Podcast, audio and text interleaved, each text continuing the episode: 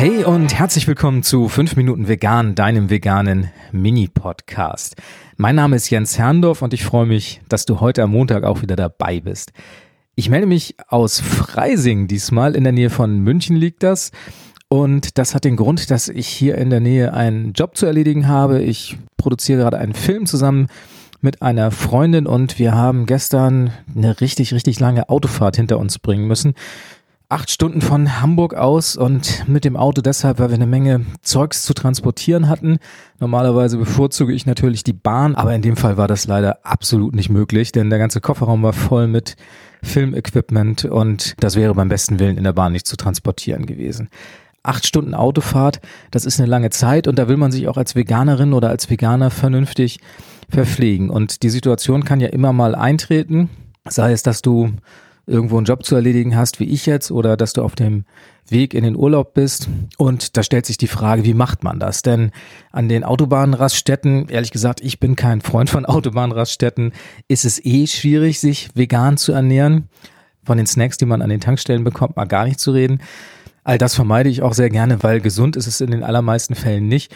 Und Müll entsteht auch noch. Außerdem sind sie auch noch teuer. Also es gibt eine Menge Gründe, die dagegen sprechen, sich an der Autobahn, in den Autobahnraststätten oder an den Tankstellen zu verpflegen. Ja, was ist nun mein Tipp an dich?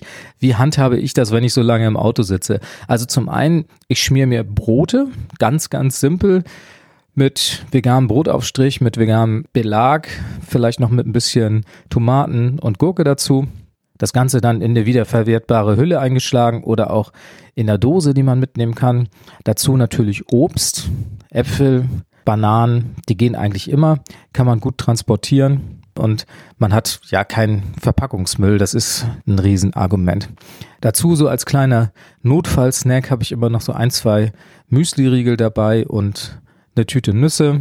Das sind so Dinge, finde ich, die kann man eh immer dabei haben. Und ich habe immer Reisehunger. Das heißt, sobald ich zehn Kilometer mit dem Auto fahre, fängt mein Magen an zu knurren. Und ich esse auf so einer Autofahrt in der Regel viel mehr, als ich normalerweise zu Hause essen würde. Also insofern packe ich immer ein klein bisschen mehr ein. Und es schadet ja auch nichts. Also die Dinge werden nicht schlecht und man kann sie dann irgendwie zu einem anderen Zeitpunkt noch verbrauchen.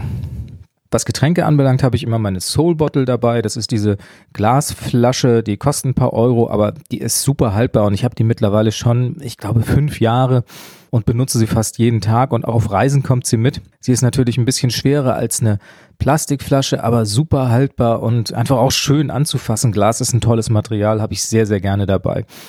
Und die befülle ich mir dann an den Autobahnraststätten, an einem Waschbecken und da sollte man hier in Deutschland auch keine Sorge haben. Das ist normales Trinkwasser, das ist nicht anders als das Wasser, das bei dir zu Hause aus dem Hahn kommt.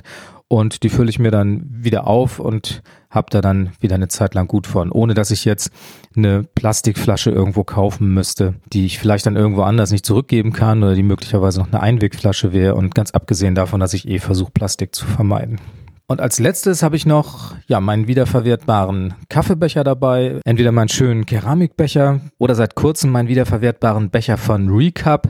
Das ist ein wiederverwertbares Kaffeebechersystem für Kaffee-to-go-Becher und das ist mittlerweile in vielen Standorten in Deutschland aktiv. Und wenn du dort mit deinem Becher ankommst, kriegst du in der Regel den Kaffee ein bisschen günstiger. Und du kannst den Becher, weil es ein Pfandbecher ist, auch jederzeit wieder zurückgeben.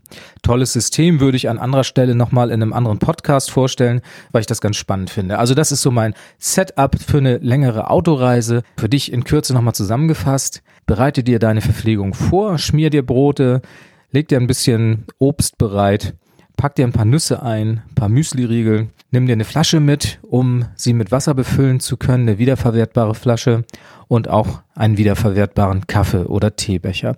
Damit bist du super ausgestattet und solltest jede Autoreise problemlos durchstehen, ohne dass du eine von diesen Autobahnraststätten oder Tankstellen in Anspruch nehmen musst und irgendwas Ungesundes und nicht Veganes zu dir nehmen musst. Ja, das waren sie, meine Tipps für lange Autoreisen. Ich hoffe, dir hat diese Episode gefallen. Wenn auch du einen Tipp hast, den ich hier auf diesem Wege gerne weitergeben soll, dann schick mir doch eine Mail an podcast.ichbinjetztvegan.de. Und natürlich freue ich mich über deine Bewertung auf iTunes und fünf Sterne, wenn dir dieser Podcast gefällt. Das war's für heute. Ich freue mich auf nächsten Montag und sage Tschüss. Bis dann.